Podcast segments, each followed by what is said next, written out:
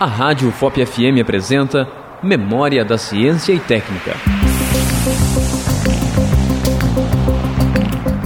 Maquete francesa do alto forno.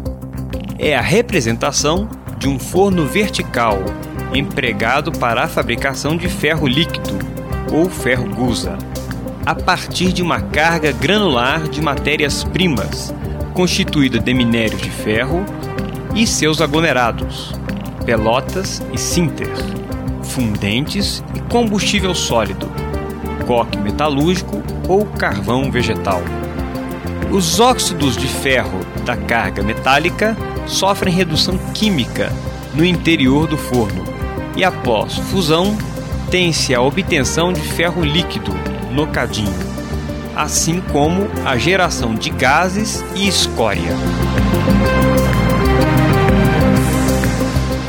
Acabamos de apresentar Memória da Ciência e Técnica, um programa de educação e orientação sobre a evolução da técnica e tecnologia humana nas ondas do seu rádio.